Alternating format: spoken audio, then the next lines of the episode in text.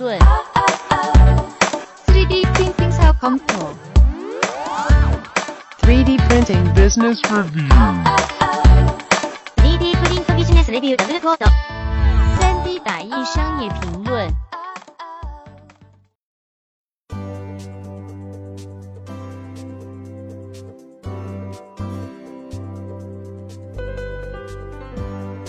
我是 Golden 我为 3D 打印商业评论朗读。3D 打印会改变手办产业吗？在早期，日本模型圈还处于手工的年代，有非常多用手工制作的机器人角色，技术也非常的成熟。比如钢普拉和五星物语这类的机甲造型，在那个没有 3D 打印的年代，那些作品堪称神一般的技术。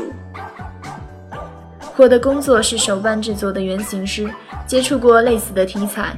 机甲类的最难的莫过于做对称，特别是那种镜像对称的地方，用手工去制作是非常麻烦和耗时的。所以刚才前面提到的《五星物语》的模型，接触过那些作品的朋友一定都知道，那些机甲的复杂度和完美度都很难想象是用手工一笔一刀刻出来的。另外，打磨也是非常考验耐心和技术的。一款精美的手办，从里到外，边边角角都需要经过很仔细的打磨。但是近几年不同了，机甲类的纯手工作品大幅度的减少，几乎是被 3D 打印活生生的取代了。作为手工爱好者，感到很可惜。但是这个也是非常现实的一个问题，也必须去接受面对。参加过最近几年的日本 WF 展后，全球最大模型相关的展会，可以发现，3D 打印的作品和技术越来越多，也越来越成熟。美少女手办也是如此。3D 今后如何发展还是很难讲，不一定会完全取代手工，尤其是现在的 3D 打印技术还是没有办法脱离手工的后续修整。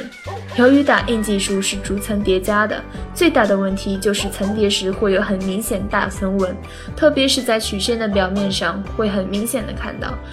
打印完之后都需要经过手工去打磨。如果是简单的表面可以轻松完成，但是复杂的细节或者凹陷的细节就很困难了。说到这里，要强调一下，写实类的手办模型就很难直接用 3D 打印。写实类的表面有太多的纹理细节，几乎不可能用手工去打磨，因为任何一个地方一旦打磨就会丢失细节，除非作品本身对于细节要求不高，就可以跳过打磨。美少女手办现在也有很多的是全部都是靠 3D 打印的，但是后期的返工时间也是占了很大比例的。现在 3D 打印和手工分工明确，现阶段还是很少同时用 3D 打印兼手工两项技能的原型师，但今后的发展方向还是个未知数。关于 3D 打印的后期修正，主要是电脑中发现不了的透视问题、厚度问题、肌肉走势问题、粗细问题、姿势角度问题等。或认为，目前看来，3D 技术对于手办制作有着很大的协助作用，可以增加效率。随着时间推移，技术也会越来越成熟。我是 Golden Sun，我为 3D 打印商业评论朗读。